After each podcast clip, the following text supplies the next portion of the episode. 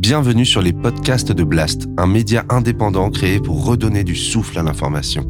Blast vous propose un autre regard sur l'actualité à travers des reportages, des décryptages, des enquêtes et des entretiens que nous avons décidé de convertir ici en podcast. Notre ambition, devenir votre média de référence et ainsi peser dans la bataille de l'information qui s'annonce et qui sera décisive. Les podcasts de Blast.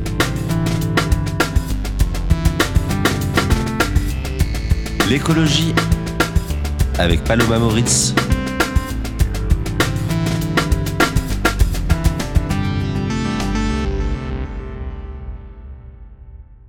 C'est un scandale planétaire digne d'un thriller.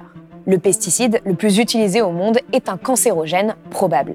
Et le pire, c'est que tout le monde le sait, au moins depuis 2015. Ce pesticide, c'est le glyphosate. Et depuis que l'industrie chimique existe, jamais un produit de la sorte n'a été autant répandu sciemment dans l'environnement. Si bien qu'il pourrait être responsable de centaines de milliers de cancers et maladies. Le glyphosate a aussi pollué les eaux, les sols et enfermé l'agriculture mondiale dans un cercle vicieux dont il semble impossible de sortir aujourd'hui. Le glyphosate, il n'y a aucun rapport qui dit que c'est innocent. Il y en a qui disent que c'est très dangereux, d'autres moyennement dangereux.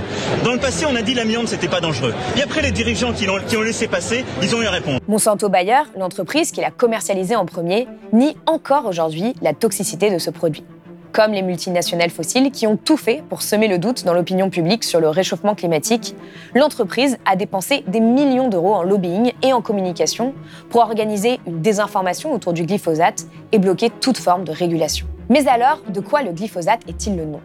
Pour le comprendre, je reçois aujourd'hui Stéphane Foucard, qui a enquêté sur les Monsanto Papers et les agissements des lobbies des pesticides. Pour ce journaliste du Monde, le glyphosate est bien plus qu'un produit toxique destiné à se débarrasser des mauvaises herbes. Il est la pierre angulaire d'un système économique et industriel qui permet et encourage un certain usage du monde et du vivant. Un usage qui nous mène dans le mur. Alors, pourquoi ne parvient-on pas à interdire les pesticides clés comme le glyphosate? Comment les lobbies opèrent-ils? Une agriculture sans glyphosate est-elle vraiment possible Et peut-on sortir de ce cercle infernal? Réponse tout de suite dans ce nouvel entretien de la rubrique écologie de Blast.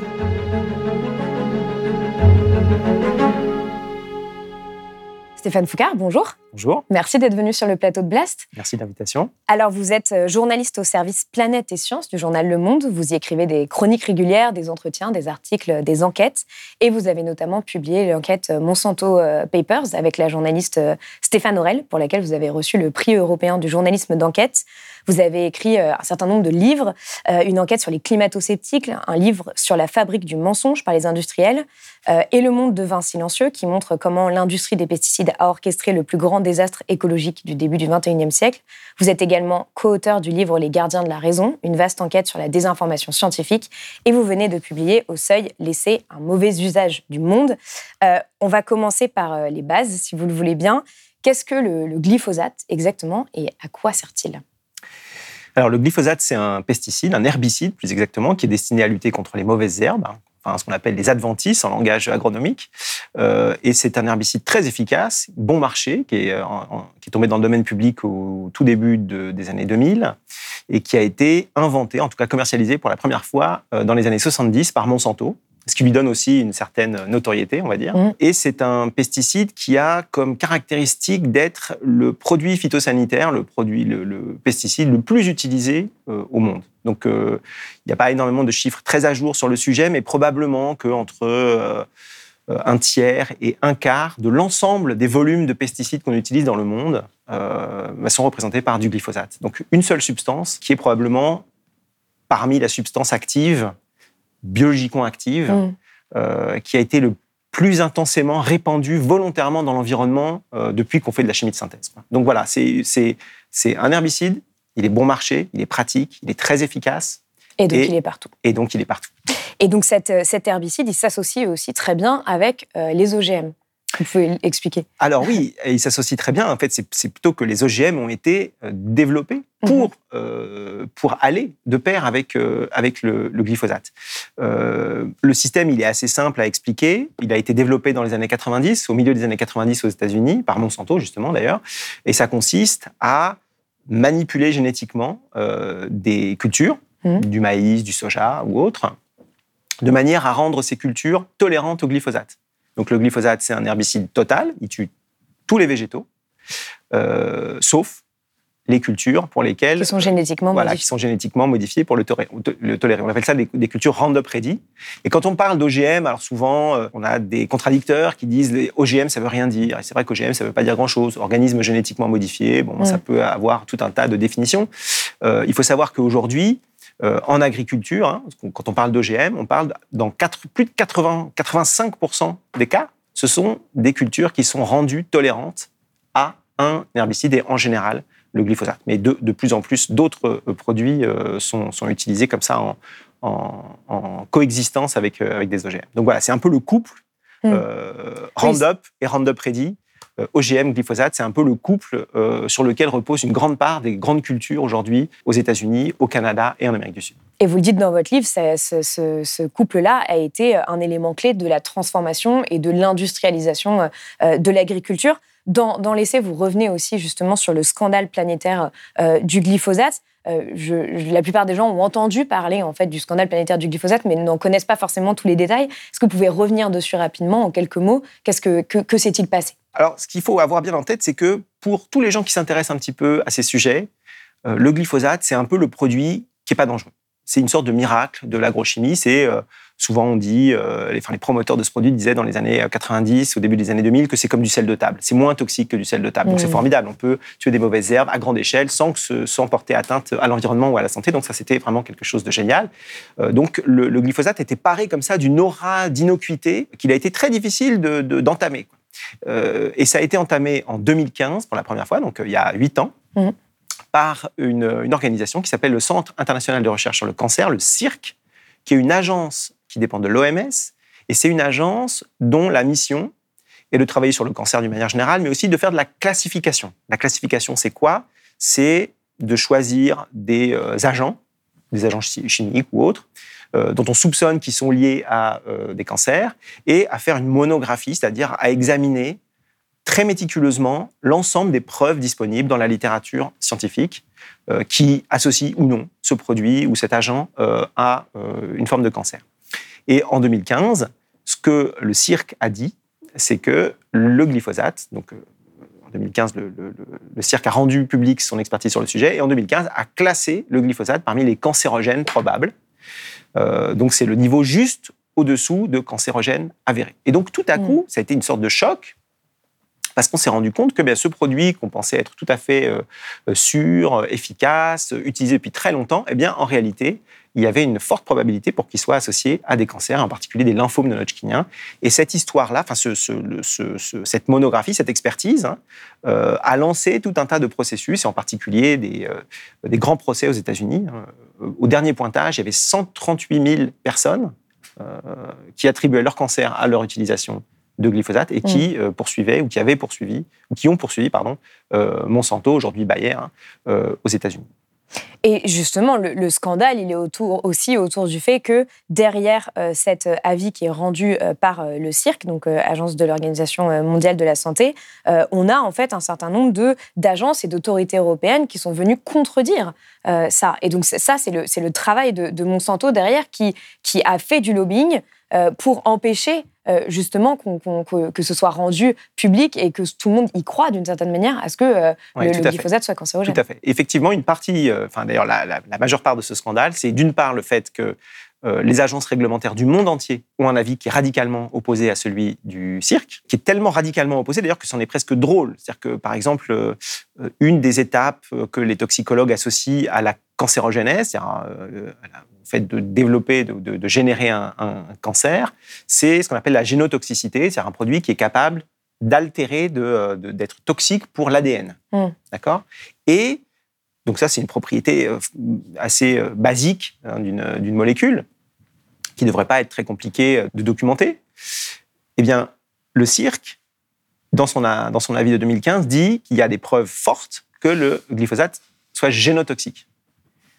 Et toutes les agences réglementaires du monde disent que non, le glyphosate n'est pas génotoxique. Donc même sur quelque chose de très, finalement, de très simple, en quelque sorte, euh, à établir, il y a une divergence euh, fondamentale. Donc ça, c'est vraiment une partie de cette histoire qui est très perturbante, hein, que les agences réglementaires, euh, sur une question qui n'est pas très compliquée, disent hein, quelque chose de radicalement différent du cirque, qui est l'autorité, enfin, c'est vraiment l'autorité scientifique qui fait référence hein, sur le sujet, c'est quelque chose de très euh, perturbant. Et la deuxième chose, comme vous l'avez rappelé, avec euh, ma collègue Stéphane Aurel, on a fait une enquête euh, à partir des documents internes de Monsanto, qui ont été récupérés par les avocats d'un certain nombre de plaignants aux États-Unis. On appelle ça un, c'est un processus de discovery. hein. Les avocats vont récupérer de la documentation dans les serveurs euh, des entreprises qui sont soupçonnées euh, d'avoir nuit à la santé publique ou à l'environnement. Le fonctionnaire américain qui était chargé de l'évaluation aux États-Unis euh, demandait des rétributions ou des récompenses à Monsanto par mail pour service rendu.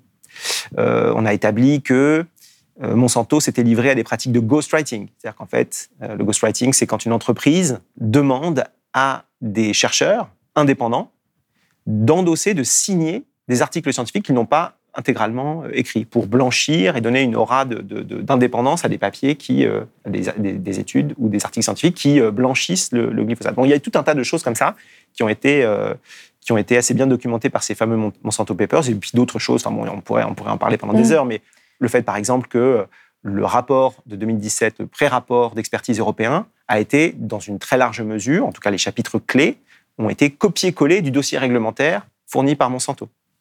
Euh, et donc que, euh, voilà, moi, vous, euh, le public, pensait que cette expertise était une expertise indépendante, qui était faite par des fonctionnaires des États membres de l'Union européenne, et on s'est rendu compte que bah, pour des sections entières, c'était un copier-coller de ce que Monsanto disait de son propre produit. Mais comment est-ce que c'est possible, ça? Enfin, c'est ça qui, qui, qui paraît le plus fou, en fait, quand on, quand on lit euh, justement cette enquête. C'est de se dire comment est-ce que toutes les agences réglementaires européennes et du monde euh, ont pu être euh, allées à l'encontre de l'avis d'une de, de, entité respectée, de scientifiques qui, normalement, enfin voilà, rend des avis qui sont justes, qui Mhm. sont dans la, dans la réalité, dans la vérité, en Dans la sorte. science, en tout cas. Mm. Alors, c'est une, une question qui est intéressante. Et quand on la présente comme ça, de manière un petit peu abrupte, on se disqualifie assez facilement. Parce que les gens en face de vous disent Mais il y a, y a pas, c'est pas un complot, quand même. Il n'y a pas de complot des agences réglementaires du monde entier pour dire ce produit ne, ne présente aucun risque. Alors que d'un côté, il y aurait une agence qui serait plus vertueuse et qui dirait le contraire. En fait, les choses sont assez différentes. C'est d'ailleurs, ça a été assez bien documenté dans la littérature scientifique. C'est que le, le- la matière première de l'expertise n'est pas la même euh, dans le cas du cirque et dans le cas des agences réglementaires. Une agence réglementaire, comme par exemple euh, l'EFSA en Europe, euh, donc l'Autorité européenne de sécurité des aliments, ou l'Agence européenne des produits chimiques, l'ECA, ou l'EPA aux États-Unis, hein, l'Agence pour la protection de l'environnement, ce sont des agences qui vont, de par la réglementation, c'est-à-dire la loi, utiliser les études qui sont générées par les industriels eux-mêmes sur leurs produits. Et à partir de ces études, essentiellement, elles vont rendre un avis sur le produit en question. Alors en Europe, elles sont théoriquement euh, obligées de regarder la littérature scientifique indépendante également, mais de fait, elles ne le font. Bon, elles le font. euh, elles le font en général pour écarter la littérature scientifique parce que ça ne répond pas à un certain nombre de critères qui sont très très euh, Mm. très très précis et établis dans des, des séries de cahiers des charges qui doivent être suivis, etc. Bon, bref, c'est un peu technique, mais en gros, l'idée, c'est que d'un côté, vous avez des agences réglementaires qui utilisent la réglementation pour donner un avis à partir de données qui sont produites par les industriels, et de l'autre côté, vous avez le, le cirque qui, lui, euh, se saisit, se, se saisit pardon, de la littérature scientifique telle qu'elle est publiée dans les revues savantes et qui Mhm. ensuite fait une, une analyse de, de ce corpus-là. Et donc, les résultats sont euh, diamétralement opposés. Et j'ajoute quelque chose qui est important, c'est que le cirque est de moins en moins isolé, puisque depuis 2015, en fait, la plupart des nouvelles connaissances qui sont acquises sur le sujet, elles vont plutôt dans son sens. Et par exemple, euh, dans son expertise collective qui a été rendue en juin 2021, l'INSERM, hein, donc l'Institut euh, euh, national de la, de la santé et de la recherche médicale, qui est un peu le bateau amiral de la recherche biomédicale française, euh, dans son expertise collective sur pesticides et santé, a un chapitre sur le glyphosate où, globalement, l'INSERM va plutôt dans le sens du euh, cirque que des agences réglementaires. Donc c'est intéressant. Mm. Vous avez d'un côté des institutions scientifiques qui rendent des avis qui ne sont pas réglementaires, qui sont consultatifs. hein. On donne un avis, et puis il n'impose rien ensuite. Et de l'autre, vous avez un monde réglementaire qui donne des avis, qui rend des avis, qui, eux, sont contraignants dans le sens où, euh, si par exemple, l'EFSA ou l'ECA euh, validaient cette idée que le glyphosate est un cancérogène probable, il ne pourrait pas être euh, réautorisé. C'est impossible. Mm. La réglementation européenne est très claire. Un pesticide, s'il est cancérogène probable ou avéré, il n'entre pas sur le marché. Alors justement, si on prend un peu de hauteur, qu'est-ce que, que raconte ce scandale selon vous? C'est-à-dire en quoi est-ce que euh, le scandale du glyphosate est différent euh, que des affaires qu'il y a pu avoir autour d'autres pesticides? Pourquoi c'est différent? En général, c'est vrai, quand il y a un problème avec un pesticide, les autorités réglementaires, bon, euh, mettent un petit peu de temps en général, mais finissent par retirer le produit du marché. Et ce produit, il est, il est remplacé par des produits qui remplissent à peu près la même fonction. Là, c'est plus compliqué pour le glyphosate parce qu'il a été commercialisé comme un produit presque unique en réalité.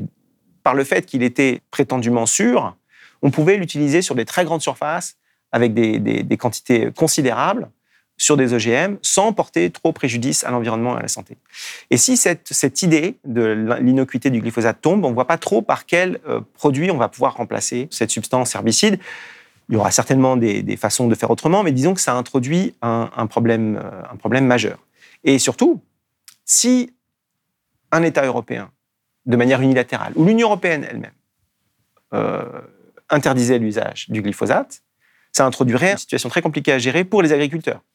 Les agriculteurs à qui on dit vous ne pouvez plus utiliser ce produit vont vous dire à raison, mais oui, mais toutes les importations. Oui, oui c'est ce qui est l'argument qui, qui, est très elles contiennent, Exactement. Mm. Donc il faudrait mettre en place des mesures miroirs. Mais si on met en place des mesures miroirs, et c'est là qu'en fait, en, tirant le fil de cette pelote, on se rend, on se rend compte du caractère stratégique et, euh, cardinal de cette euh, molécule. Si on met en place des mesures miroirs, ça veut dire que toutes les protéines végétales, tous les tourteaux de soja et ce genre de choses qu'on importe d'Argentine, du Brésil, des États-Unis pour nourrir notre bétail, notre bétail et en particulier notre bétail hors sol, les cochons, les volailles, etc., on casse tout le, toute la machine. On, altère tout le fonctionnement d'un système économique qui est intégré des deux côtés de l'Atlantique. Et donc, ça pose, une, ça pose un problème absolument, euh, absolument majeur. Et c'est probablement la raison pour laquelle, aujourd'hui, euh, c'est ce que j'essaie de dire dans le livre, en fait, sur, sur le, on ne peut pas dire la vérité. La vérité, n'est, euh, elle est impossible, en fait. Parce que si on accepte cette idée que c'est un cancérogène probable, on est obligé de l'interdire. Et si on est obligé de l'interdire, il y a tout un, tout un tas de, de, conséquences en cascade qui apparaissent et qui sont, du point de vue en tout cas des décideurs et des, des capitaines d'industrie, qui sont tout à fait indésirables. Alors, on va, on va y revenir euh, plus tard euh, sur euh, les, les, voies de sortie possibles ou pas d'ailleurs. Mais j'aimerais m'attarder justement sur un peu l'angle presque philosophique que vous prenez à un moment dans le livre sur cette question de voilà ce, couple OGM-glyphosate. Il est révélateur d'un certain usage du monde et il est révélateur finalement d'une vision qu'on a qui nous a menés aux crises écologiques que nous sommes en train de vivre et à notre relation au vivant, c'est-à-dire euh, de, euh, voilà, de, de, prendre un produit et de euh, tout décimer à part ce qu'on veut faire pousser. Enfin, c'est, c'est, finalement, c'est, ça raconte quelque chose de plus large encore, cette histoire du glyphosate. Oui, tout à fait. C'est, c'est, effectivement ce que j'ai essayé de, de, raconter, c'est que tout ce dont on parle depuis tout à l'heure, cancérogène probable, cancérogène avéré, la génotoxicité, c'est des termes techniques qui participe d'une controverse qui est vraiment euh, une micro-controverse. Est-ce qu'un produit euh, il va altérer l'ADN le, euh, des utilisateurs ou des consommateurs? Enfin bref, c'est des choses compliquées auxquelles probablement les décideurs politiques comprennent pas grand-chose, et puis le grand public non plus. Et c'est des choses sur lesquelles on peut construire tout un tas de controverses, on peut tricoter plein de controverses à l'infini, on peut élever toujours les niveaux de preuves, etc. On peut se débrouiller pour laisser ce genre de controverses ouvertes pendant des décennies. Mmh. et en réalité, le problème, il est tant dans la question technique, de savoir si c'est toxique ou pas, etc., parce qu'il y a plein de produits toxiques, hein, et puis on est exposé en permanence à tout un tas de cancérogènes, etc. Donc c'est n'est pas, à mon avis, le problème crucial. Le problème crucial, c'est euh, ce que ça permet en termes d'utilisation de la terre, en termes de conversion de l'usage des terres. Par exemple, vous êtes un grand exploitant euh, agricole brésilien, vous avez euh, un secteur de forêt, le glyphosate vous permet de défricher et de, semer du soja rente de prédit de manière économiquement rentable. Parce que vous n'avez pas besoin de gens, vous n'avez pas besoin de main-d'œuvre, ou de très peu de main-d'œuvre, vous n'avez pas besoin d'une main-d'œuvre locale qui est enracinée dans un territoire, qui va travailler la terre pour vous, mais qui va aussi avoir probablement une réticence à tout empoisonner, à utiliser de la chimie, etc. C'est un système qui, en réalité, achève de déraciner euh, les hommes de la nature et de la terre qui les nourrit. C'est une façon de pousser à l'extrême limite euh, l'industrialisation de, la production, euh, la production alimentaire. Si on n'avait pas ce système, ce serait beaucoup plus compliqué et beaucoup moins rentable économiquement, et même beaucoup moins euh, envisageable, hein, de, par exemple, d'exproprier à grande échelle des fermiers, de remplacer des cultures vivrières par ces grandes monocultures de soja qu'on voit en Argentine ou au Brésil. Ce serait beaucoup plus compliqué parce qu'il faudrait composer avec les gens. Là, on n'a plus besoin de composer avec les gens. Et donc, c'est un système qui permet de s'affranchir non seulement de la main-d'œuvre humaine, mais aussi en fait des services écosystémiques, des pollinisateurs. On n'a pas besoin de tout ça. On a hmm. juste besoin d'un substrat, de la terre, euh, de semences génétiquement modifiées et d'un petit avion de temps en temps qui vient euh, pulvériser du glyphosate qui rase tout sauf la culture d'intérêt. Donc c'est aussi bien plus que l'utilisation d'un produit qui est dangereux, c'est tout un rapport à la nature et à la terre que ça modifie. Et en même temps, ce que vous expliquez euh, justement dans l'essai, c'est que euh, ce qu'a pu euh, dire Monsanto pour défendre l'usage à grande échelle du glyphosate en disant que c'était un produit sûr qui allait augmenter les rendements, qui allait augmenter leur qualité, en fait, c'est quelque chose qui est de plus en plus contredit par les études.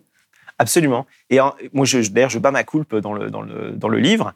moi, pendant longtemps, j'ai cru à cette idée qui est une idée qui flotte un peu partout. Hein. Chaque fois que quelqu'un parle d'OGM, pour s'en faire l'avocat, euh, ce quelqu'un dit en général, mais oui, mais il faut qu'on nourrisse la population, il faut, il faut des rendements. Quoi. Donc il faut de la technologie et euh, les OGM font partie, en tout cas les OGM Roundup Ready font, ou en tout cas sont réputés faire partie de cette solution pour nourrir le monde. nourrir le monde, c'est vraiment l'espèce de mm. mantra, euh, le trope qu'on retrouve un peu partout.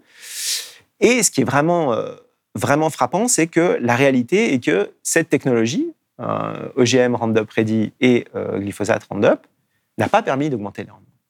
Et si on regarde, par exemple, les courbes d'augmentation du rendement du maïs en Amérique du Nord et en Europe, on voit qu'il n'y a aucune différence. Alors qu'en Europe, on n'a pas utilisé cette technologie, on l'a utilisée à grande échelle aux États-Unis. Euh, il n'y a aucune différence. Et même l'Académie des sciences américaines, hein, euh, il y a quelques années, a rendu un rapport, une sorte de rapport de, synthèse de ce qui s'est passé depuis qu'on a adopté ces, cultures transgéniques aux, États-Unis. Et l'Académie des sciences américaines est plutôt euh, une institution qui est favorable hein, au développement des biotechnologies, eh bien, eux-mêmes ont été obligés de reconnaître que non, ça n'avait pas augmenté les rendements. Il n'y a aucun signal. Si vous regardez la courbe d'augmentation des rendements du maïs, par exemple, euh, eh bien, en 96, quand on commence à introduire ces cultures transgéniques, eh bien, il n'y a aucun effet sur la courbe de rendement. Aucun. Mm. Et la courbe de rendement est quasiment, euh, est quasiment identique en, en, Europe. Il y a une augmentation des rendements, mais qui n'est pas due au développement de cette technologie. En, réalité, et c'est, je pense, un biais qu'on a très fréquemment, y compris quand on n'est pas forcément libéral, hein, c'est que une, quand une technologie est adoptée par le marché, eh bien, quelque part, c'est pour une bonne raison. Et là, en l'occurrence, c'est une bonne raison. Mais ce n'est pas une raison euh, qui a trait au rendement, à la, nécessité, à la nécessité de nourrir le monde ou ce genre de choses c'est une raison qui a trait en fait à la rentabilité économique et au fait que bah, on retire de la main d'œuvre, on gagne plus d'argent. Aujourd'hui, on peut euh, beaucoup entendre euh, bon bah, finalement euh, c'est pas grave, on va essayer de remplacer le glyphosate par une molécule qui va être tout aussi efficace mais plus sûre et qui du coup sera sera moins dangereuse. et vous vous expliquez que cette idée elle est elle est trompeuse parce que en fait ce n'est pas s'attaquer au cœur au cœur du problème. Pourquoi? Eh bien, pour, une, raison simple, c'est que le, glyphosate et les OGM associés euh, vont avec un système qui est très industriel, très intensif, et que mécaniquement, c'est un peu comme une, flottille, vous avez un vaisseau amiral et puis plein de, de bateaux autour. Le glyphosate, c'est un peu le vaisseau amiral de, toute cette histoire d'agrochimie, et quand on industrialise, on est toujours obligé de recourir de manière relativement massive à ces produits, à d'autres produits, des insecticides, mm. des fongicides. Il y a tout un tas de voilà, le, glyphosate, c'est un petit peu le, c'est un peu la tête de pont. Mm. Il y a tout le reste qui vient derrière. Vous changez le glyphosate et puis vous remplacez par quelque chose de plus sûr, si c'est possible, ce qui n'est pas du tout certain. Qu'est-ce qui va se passer? Vous allez garder en fait toute l'industrialisation du système va être maintenue, c'est-à-dire l'agrandissement des parcelles, le fait que euh, on crée des paysages qui ne retiennent pas l'eau, qui sont euh, qui sont très euh, très peu résilients à tout ce qui va nous arriver, et ce qui arrive déjà d'ailleurs au changement climatique et ce genre de choses. Donc en fait, le cœur du problème reste intact. Et c'est ce que j'essaye aussi de dire, c'est que de dire s'il y a un problème avec telle molécule ou tel produit, on va le remplacer par quelque chose de plus sûr qui remplit la même fonction. En fait, on ne traite pas le problème. En fait. Mm. Euh, le problème, c'est tout le système qu'il faut changer. C'est pas juste tel ou tel rouage qu'on peut remplacer euh, euh, à la demande. C'est tout le système qui globalement nuit à l'environnement et à la santé.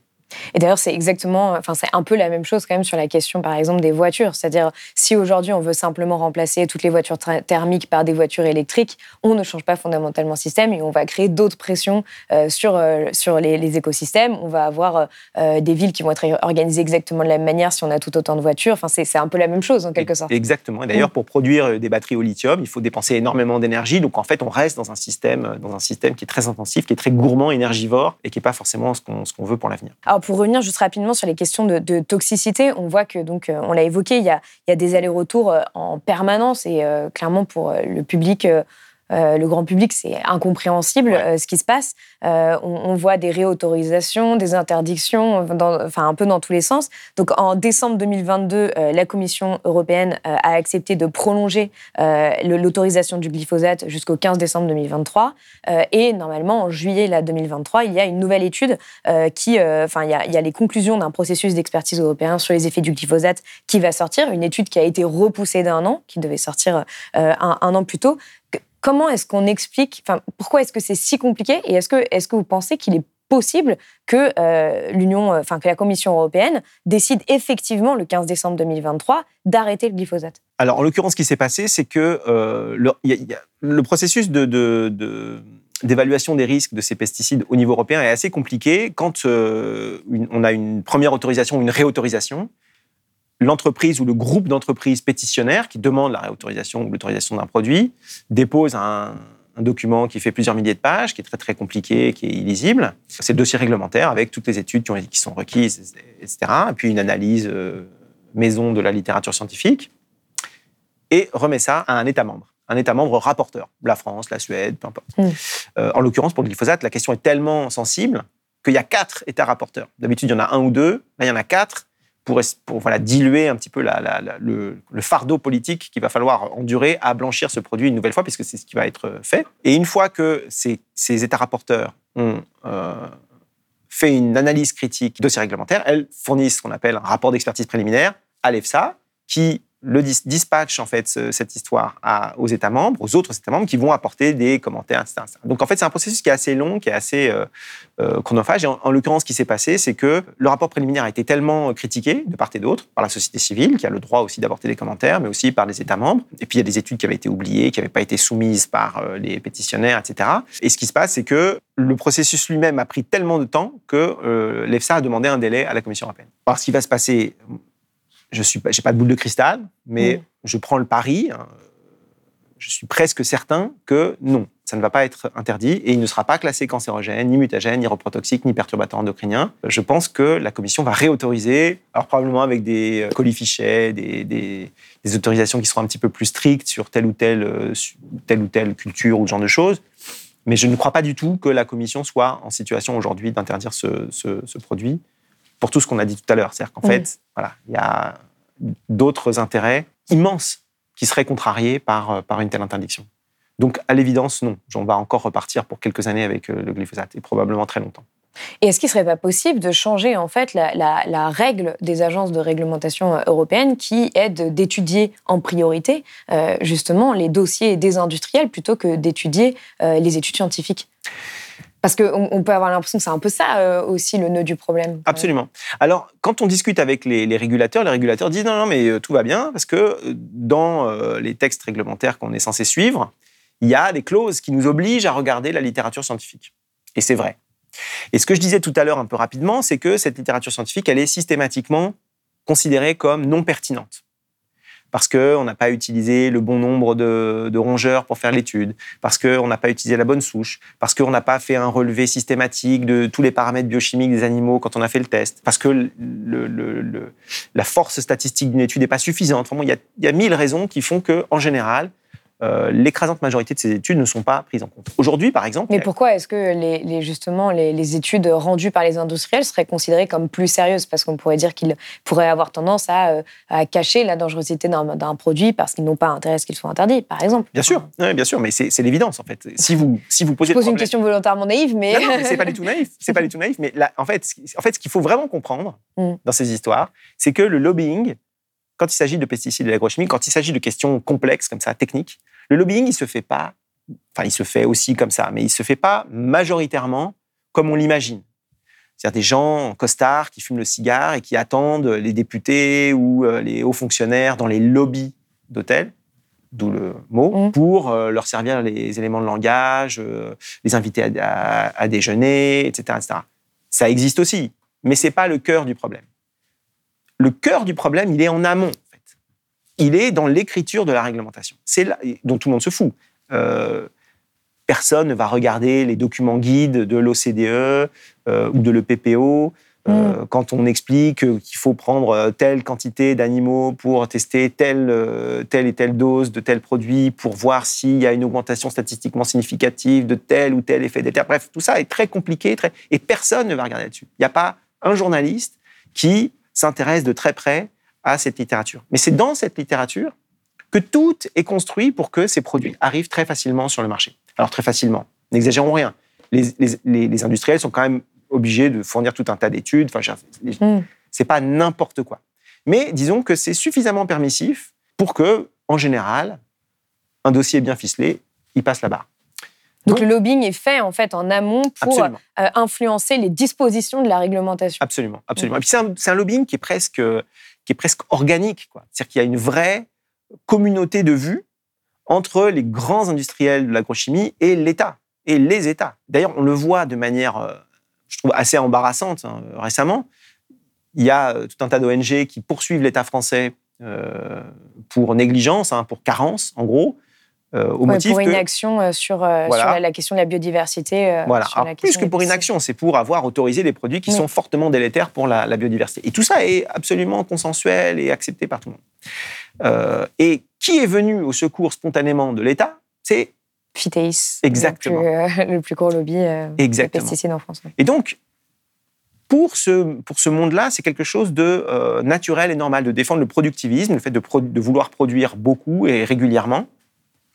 C'est quelque chose, c'est un objectif qui est congruent aux objectifs des États. Et en fait, on s'en rend bien compte. Il y a aussi un enjeu euh, de puissance pour les États d'être des, euh, gros importateurs de céréales. C'est aussi une façon de s'imposer sur la scène internationale. Donc il y a une communauté vraiment de vues je dirais pas une complicité parce qu'il n'y a probablement pas d'intention de nuire, encore qu'on pourrait, euh, on pourrait en discuter long- longuement, mais il y a une, ouais, une communauté de vues entre ces grands industriels et, euh, et l'État. Et donc ça rend les choses d'autant plus simples quand il s'agit d'autoriser les produits ou de les réautoriser, Mm. et d'autant plus compliqué quand il s'agit de les retirer. Alors, il y a une autre question qui se pose par rapport à tout ça, c'est la question de la recherche. Euh, on pourrait se dire aujourd'hui que euh, finalement, euh, augmenter la recherche sur les impacts des pesticides et notamment du glyphosate pourrait aider aussi à, avoir une influence sur la réglementation, à prendre en compte le principe de précaution ou autre. Et on voit en fait aujourd'hui que, par exemple, on sait que la moitié des fruits et légumes vendus en, conve- en conventionnel en France ont des, des tra- des traces de pesticides à risque. On sait qu'on retrouve dans l'urine de la majorité des Français du glyphosate. Et la, grosse difficulté aussi pour la, la société civile, enfin pour les citoyens les citoyennes, c'est euh, de ne pas savoir en fait quel est l'impact exact euh, de ces traces de pesticides, de cette exposition que l'on a aux pesticides sur notre santé. Il n'y a pas d'études là-dessus en fait. Alors, c'est une question qui est très intéressante parce que, en fait, dans son présupposé, dans l'idée que la science va pouvoir nous éclairer très précisément là-dessus, il y a déjà, à mon avis, quelque chose qui est un petit peu faux. Pour une raison très simple, c'est que tout ce système, quand on s'y penche un petit peu, on se rend compte qu'il est incontrôlable. Et j'aime bien ce mot incontrôlable parce que il fait référence à une ancienne euh, controverse qui est celle de l'amiante, Mm. où on était, on savait- tout le monde savait que l'amiante c'était euh, dangereux, mais où les industriels, jusque dans les années 90, plaidaient l'usage contrôlé. Il y, avait toujours ce, ce- ce- ce- ce mot qui arrivait, Mm. contrôlé, comme si on pouvait contrôler euh, les usages de l'amiante, savoir, savoir où va finir l'amiante qu'on a mis dans les faux plafonds, dans les plaquettes de frein, je ne sais quoi. La réalité, qui s'est imposée à tout le monde, c'est que non, vous ne pouvez pas faire un usage contrôlé de l'amiante. Parce qu'il y a toujours un moment donné, après 10, 20, 30, 40 ans, où bah, l'amiante, on ne sait plus trop où elle est. Et où ça a fini par tomber de partout et euh, à rendre les, gens malades. On est, on est dans une situation absolument identique pour les pesticides. À un détail près, mais qui est un détail majeur, c'est que l'amiante produit une maladie, une pathologie grave euh, qui est spécifique de l'amiante, le mésothéliome, le cancer de la plèvre. Donc une maladie horrible et qui est presque systématiquement associée à une, expo- une- une exposition à l'amiante. Et donc on avait un marqueur. Quand il y a quelqu'un qui a un mésothéliome, c'est que quelque part, à un moment dans sa vie, il a été en contact avec, ce, avec euh, de l'amiante. Pour les pesticides, c'est très différent. C'est très différent parce qu'il y a toute une diversité d'effets Mm. Qu'on n'a même pas fini de documenter. Il y a des effets neurotoxiques, euh, des effets sur le métabolisme, euh, enfin, la prise de poids tout simplement. Il y a des effets sur la cancérogénèse. Il y a des effets sur les troubles euh, neurodégénératifs. Il y a une diversité de choses qui sont euh, possibles et qui sont associées à telle ou telle molécule et dont on ne connaîtra jamais l'exacte ampleur. C'est ça qu'il faut bien avoir en tête. C'est qu'en fait, ce système que nous avons construit depuis l'après-guerre est devenu totalement incontrôlable. On se rend compte aujourd'hui avec l'eau, par exemple, mais avec d'autres euh, d'autres choses, mais c'est particulièrement, cru- c'est particulièrement euh, criant avec, euh, avec l'eau. Normalement, ces produits, sont, quand, on- quand ils sont autorisés à être mis sur le marché, ils sont autorisés à condition de ne produire que des effets délétères qui sont euh, acceptables, qui sont localisés, qu'on peut contrôler. Mm. Aujourd'hui, quoi, de quoi on se rend compte? On se rend compte que plusieurs millions de Français, et probablement euh, entre le tiers et la moitié, boivent une eau qui est non conforme aux critères réglementaires et probablement boivent une eau qui est euh, non, non conforme aux critères de qualité réglementaire depuis très longtemps sans qu'on le sache. Tout simplement parce qu'on n'a pas suivi on n'a pas suivi tout le devenir de ces produits qu'on a, on a mis dans l'environnement. Les métabolites, les produits de dégradation qui parfois ont les mêmes propriétés toxiques que leurs mo- molécules mères, se retrouvent absolument partout. Oui, mais les personnes qui lisent cette information, par exemple, elles vont se dire OK, bon, bah, il y a des résidus de pesticides dans mon eau, Ouais. mais quel impact ça a sur ma santé? Est-ce que je dois totalement arrêter de boire de l'eau du robinet? Ouais. Est-ce que je dois que de l'eau en bouteille? Et, et on ne sait pas, ça, On ne en sait pas. fait. On ne sait pas. Et moi, mon idée, c'est qu'on ne saura jamais. Tout simplement parce qu'on n'a pas de protocole expérimental pour suivre depuis la naissance euh, jusqu'à la mort des gens qui seraient exposés à toute une catégorie de produits et puis d'autres qui ne seraient pas exposés. On a, il y a des centaines de, de produits sur le marché. Oui. Et puis, il n'y a pas que des pesticides. Il y a aussi des plastifiants, il y a Des aussi perturbateurs endocriniens. il y a toute un- une variété de choses. Donc, en fait, on est exposé à tellement de, de- de- de substances actives de nature diverse, depuis le moment où on est conçu jusqu'au moment où on meurt, qu'il n'y a aucune possibilité de, comment dire, de désintriquer l'effet relatif des uns ou des autres sur telle ou telle maladie. En fait, on est condamné à espérer pouvoir un jour bien documenter tout ça sans jamais pouvoir le faire. Et c'est vraiment, je crois, le, le- le sens du- de ce terme incontrôlable. On ne contrôle pas ce système. On ne le contrôle pas. Il y a une, une- une histoire que moi j'aime bien raconter, euh, qui montre à quel point, en fait, d'une part, on ne contrôle pas les choses, et d'autre part, à quel point les ce, ce système peut avoir des effets absolument considérables. Parce que souvent, on a aussi cette idée que c'est des petits effets, que euh, le système n'est pas fou et qu'on n'autorise pas comme ça une accumulation de produits euh, actifs qui, mélangés, vont produire des choses euh, euh, hors de contrôle. On a souvent cette idée, moi aussi j'ai cette idée, hein, Mm. que bon, ça va. L'histoire que j'aime bien raconter, c'est euh, en 1993, au Japon, dans la préfecture de Shimane. La préfecture de Shimane, c'est une, une préfecture de, de Honshu qui fait 6700 km. Donc c'est une grande préfecture. Dans cette préfecture, il y a un lac, un très grand lac, 80 km, qui s'appelle le lac Shinji. Et en, 1900 en mai 1993, on a introduit quelques dizaines de kilos d'un produit qui s'appelle l'imidaclopride, qui était le premier néonicotinoïde. D'accord?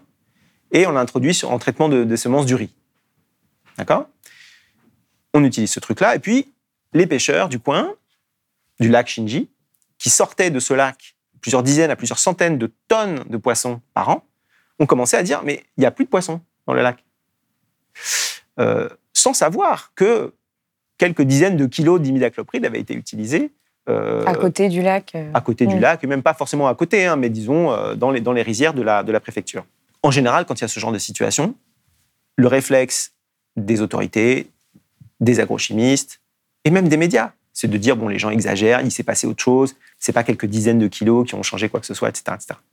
Et si on regarde à partir de 1996, c'est-à-dire trois ans après, ce qui s'est passé, on voit qu'il n'y a quasiment pas de poisson qui est pris dans le, dans le lac et que la quantité de néonicotinoïdes augmente à peu près linéairement, continuellement, dans les années qui suivent.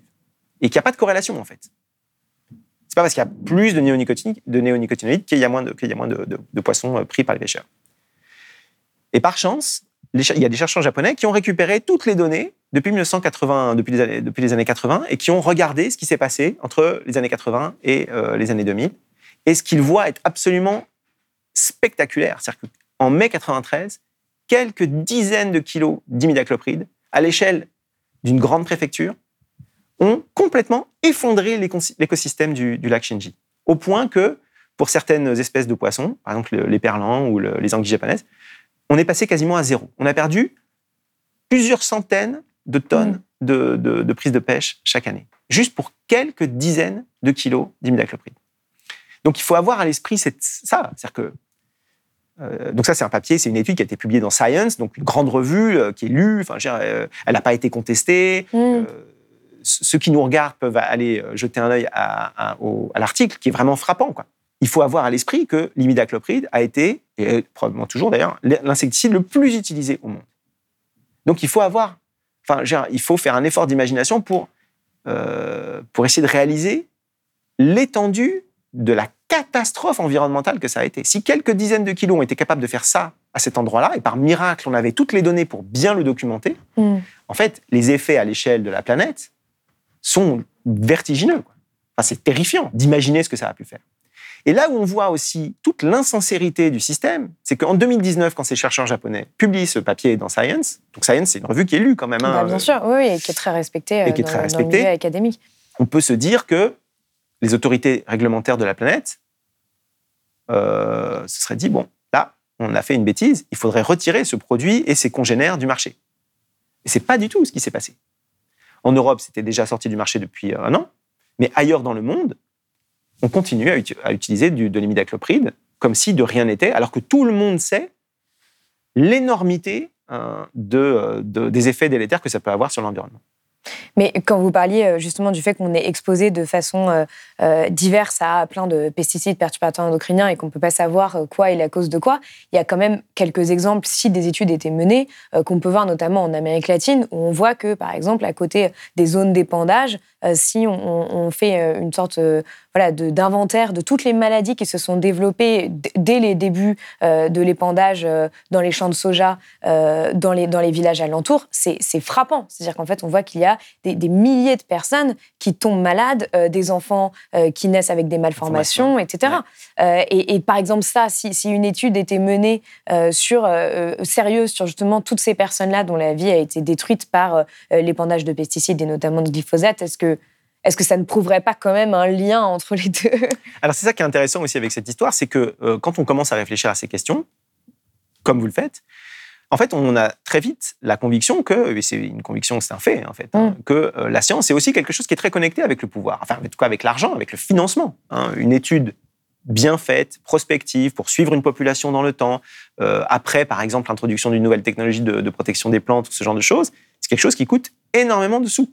Oui. C'est pas uniquement des, comme c'est souvent le cas en Argentine, hein, des médecins locaux qui s'inquiètent et qui font leur propre registre en allant compter le nombre de malades, etc. et qui et c'est des cas comme ça, on en voit plein. Exactement. Euh, et, donc là, ce qu'on leur répond, en général, c'est ah ben oui, mais corrélation n'est pas causalité. Ce qui est vrai. Mm. Corrélation n'est pas causalité. Et votre étude, alors c'est dommage pour les gens qui sont malades, mais elle ne peut pas prouver que c'est le glyphosate ou c'est tel autre produit qu'on a utilisé, etc., etc. Et donc, il y a une forme dans ces, dans ces situations de, militarisation du, doute scientifique où, en fait, on, attend des niveaux de preuves très élevés avant euh, d'agir. Et sans pour autant mettre assez d'argent dans la recherche pour euh, que la recherche soit sérieuse. En Argentine, je ne vois pas trop comment un gouvernement, par exemple, pourrait renoncer à ce système euh, du soja Roundup Ready. Le soja Roundup Ready, c'est aussi la richesse du pays. Euh, si, on, interdisait demain le glyphosate en Argentine, on aurait un crack financier. C'est-à-dire que la valeur de la terre, elle est aussi indexée en fonction de la quantité de soja qu'elle peut cracher chaque année. Si vous entravez ça, la valeur de la terre, elle baisse. C'est des actifs financiers qui, euh, c'est de la valeur qui disparaît. Donc c'est en cascade des effets qui sont très profonds et qui vont très très loin au-delà de la simple santé des, populations. Donc effectivement, hein, quand on n'a pas envie de savoir quelque chose, on ne fait pas de recherche. Euh, tout ceci pose quand même des, questions euh, démocratiques. Vous, le dites dans votre livre, il est presque impossible aujourd'hui de délibérer euh, démocratiquement sur la, question des, pesticides. On a l'impression aujourd'hui que les populations n'ont pas leur mot à dire, que ce sont bah, les grandes multinationales qui influencent la réglementation et qui peuvent épandre leurs produits sans, vraiment trop de problèmes. On vous écoute là depuis le début de cet entretien, on se demande si c'est vraiment possible de sortir de ce cercle infernal. C'est-à-dire, si, si l'agriculture qu'on a aujourd'hui le fruit de choix politiques, est-ce que des choix politiques peuvent défaire ce qui a été fait? Ou pensez qu'aujourd'hui, on est, on est rentré dans un cercle vicieux euh, qui est, qui est, dont on ne peut pas s'extraire, en fait? Moi, je crois qu'on aura beaucoup de mal à, s'en extraire. Je ne suis pas certain qu'on puisse euh, ou qu'on sera capable de s'en extraire, mais en partie, en partie aussi à cause des gens. Les gens, ils votent Aujourd'hui, je ne crois pas qu'on puisse raisonnablement dire que ces informations ne sont pas à la portée de n'importe qui. Ça fait quand même des années maintenant. Printemps silencieux, c'était 1963. Donc ça fait quand même. de Rachel Carson, oui. Voilà, ça fait, ça fait des années. Euh, et à l'époque, euh, l'opinion était beaucoup plus mobilisée autour de ces questions qu'aujourd'hui. C'est ça qui est très paradoxal, en fait. Hein. À l'époque de Printemps silencieux, Printemps silencieux, c'était un, un, livre majeur. Il a été traduit dans une, une des dizaines de langues. il a qui dénonçait les ravages des pesticides et notamment euh, aussi les manipulations euh, de, euh, des, grandes entreprises. Absolument. Et aujourd'hui, on voit que ce sont des considérations qui sont passées un petit peu au second plan du débat public. Alors que le printemps est réellement devenu silencieux. Alors que le printemps est vraiment devenu très silencieux. Et non seulement le printemps est devenu très silencieux, mais, mais qu'en plus, on se rend compte, ce qui n'était pas forcément le cas à l'époque de Rachel Carson, on se rend compte que les pesticides, tout ce qu'ils font à la santé, à l'environnement, etc., c'est une chose, mais c'est quelque chose qui, c'est un système qui, enfin, il participe d'un système qui nous rend de moins en moins capables de s'adapter au changement climatique. C'est aussi ça qui est, euh, mm. effrayant. Euh, c'est-à-dire qu'aujourd'hui, on voit qu'il y a des problèmes sur l'eau, sur les températures, sur tout un tas de paramètres qui sont euh, impactés par le, par le réchauffement. La façon dont on utilise aujourd'hui l'agrochimie, par exemple en, détruisant la fertilité du sol, en nuisant à la, biodiversité des sols, on induit euh, une, imperméabilité des sols, le fait que la recharge des nappes phréatiques se fait pas de manière optimale, et tout ce qu'on pouvait voilà, accepter dans un climat relativement stable va devenir critique dans un climat qui euh, change rapidement. Euh, donc c'est ça qui est assez, euh, c'est presque, en fait, quand on regarde les choses de l'extérieur, c'est presque comique, quoi, de voir à quel point finalement maintenant on est dans une sorte de, euh, on est pris en tenaille entre d'une part le marteau du changement climatique, puis l'enclume des pesticides et, du système agro-industriel tel qu'il se développe, et qui nous rend incapables de nous adapter à ce qui est en train d'arriver. Donc peut-être que la seule façon qu'on aura de renoncer à ce système et à l'agrochimie, c'est le changement climatique. C'est le, fait qu'on va se rendre compte que ça va devenir de plus en plus compliqué de maintenir ce système en vie euh, avec des températures très élevées, avec des sécheresses récurrentes, avec de l'eau qui sera moins disponible. Euh, tout simplement parce qu'il va falloir changer les paysages, il va falloir revenir à quelque chose de plus euh, raisonnable, entre guillemets, avec mm. des parcelles qui ne font pas des kilomètres carrés et des exploitations qui seront plus petites. Quoi. donc c'est peut-être, à mon avis, la, seule chose qui pourrait nous pousser à changer. Mais en l'état, moi, je ne vois pas trop de changements. Je crois au contraire que les gens consentent à ce système. Les gens continuent à, voter comme ils votent. Il n'y a pas de, de, Après, il y, a peu de, il y a aussi peu de campagnes politiques qui sont faites sur la question des pesticides. Oui, mais on voit tout de suite mm. qu'il y a quand même certains partis qui s'en préoccupent et d'autres pas du tout. Mm. Hein, là, ce qui se passe en ce moment au, Parlement européen, on voit très bien que euh, voilà, le, PPE essaye de torpiller complètement le, Green Deal, en tout cas tout le volet agricole du Green Deal, ils vont probablement peut-être d'ailleurs réussir. Et puis on voit qu'il y a d'autres, euh, les autres euh, partis sont au contraire euh, euh, plutôt sensibilisés à ces questions. Les Verts européens, notamment, Marie Toussaint, euh, proposait, enfin, parlait récemment de Pesticide Gate. Euh. L'Europe est face à un nouveau scandale. Nous apprenons ce matin que plusieurs fabricants de pesticides ont délibérément menti aux autorités européennes. Pendant plusieurs années et à plusieurs reprises, Syngenta, mais aussi Bayer, auraient soustrait des analyses scientifiques démontrant la toxicité de leurs produits sur la santé humaine et en particulier sur le développement du cerveau des enfants. Je crois que les pouvoirs ont obtenu de nous que nous consentions euh, à cette situation. Mais il y a aussi cette question des alternatives, c'est-à-dire que beaucoup de personnes pensent que de toute façon, euh, voilà, si on arrête ces pesticides, ces glyphosates, les, agriculteurs vont se retrouver dans des situations euh, intenables et ont le sentiment qu'il n'y a pas d'alternative. Même si, voilà, récemment, l'INRAE a sorti justement une, une, vaste étude prospective pour expliquer comment est-ce qu'on pouvait sortir des pesticides ce genre d'études, il n'y a, que vous et moi qui les lisons. Oui, tout à fait. Non, mais elle est très intéressante d'ailleurs cette étude et elle montre bien cette, cette idée qu'en réalité, le système n'est pas uniquement technique. C'est-à-dire qu'à ne considérer les systèmes agricoles et alimentaires comme uniquement des systèmes techniques, en fait, on fait fausse route. Euh, ce sont profondément des systèmes qui sont euh, interconnectés avec la société, avec les aspirations de la société, avec la politique, avec des choix politiques, des choix politiques sur euh, l'occupation du territoire, sur, sur le, le, paysage, sur, sur la structure de l'emploi agricole, sur comment on veut habiter le pays. C'est très politique, il n'y a rien de plus mm. politique en réalité. Et donc cette étude de l'INRA, elle montre ça. Et elle dit que s'il n'y a pas de volonté politique, on ne changera pas, ça ne marchera pas.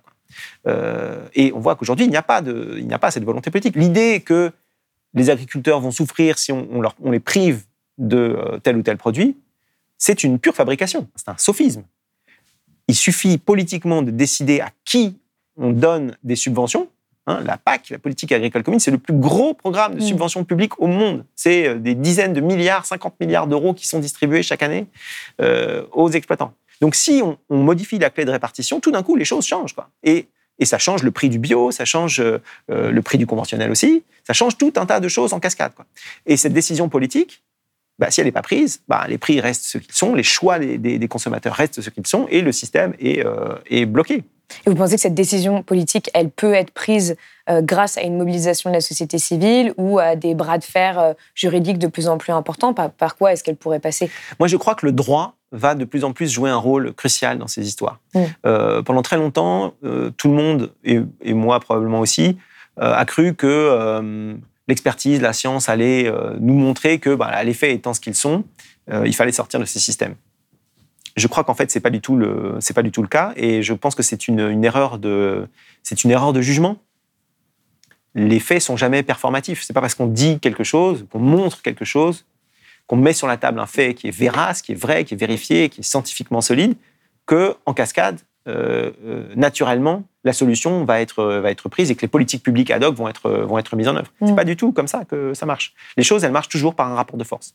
Euh, et dans l'institution, l'institution juridique est évidemment la seule à pouvoir mettre en œuvre ce, rapport de force. Et on le voit aujourd'hui d'ailleurs avec, avec des grands procès qui sont devant la justice administrative, devant le Conseil d'État, on voit que euh, ça va devenir de plus en plus un levier d'action, pour contraindre les États à respecter simplement le principe de précaution, le droit des gens à vivre dans un environnement euh, sain, euh, donc des choses assez basiques. Quoi. Mm. et je pense qu'effectivement, les choses viendront plus de la justice que, que, d'ailleurs, si elles doivent venir de quelque part. Donc vous pensez qu'un jour, on nourrira le monde sans pesticides?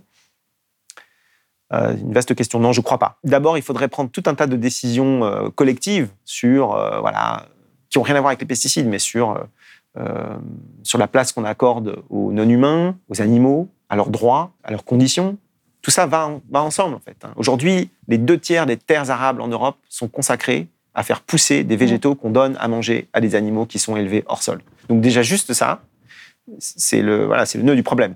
Une fois qu'on a dénoué ça, qu'on a collectivement délibéré sur ce qu'il était convenable ou pas convenable ou acceptable ou inacceptable de faire avec les animaux, et la manière dont on les utilise. Si on n'a pas réglé ce problème-là, on réglera rien. Euh.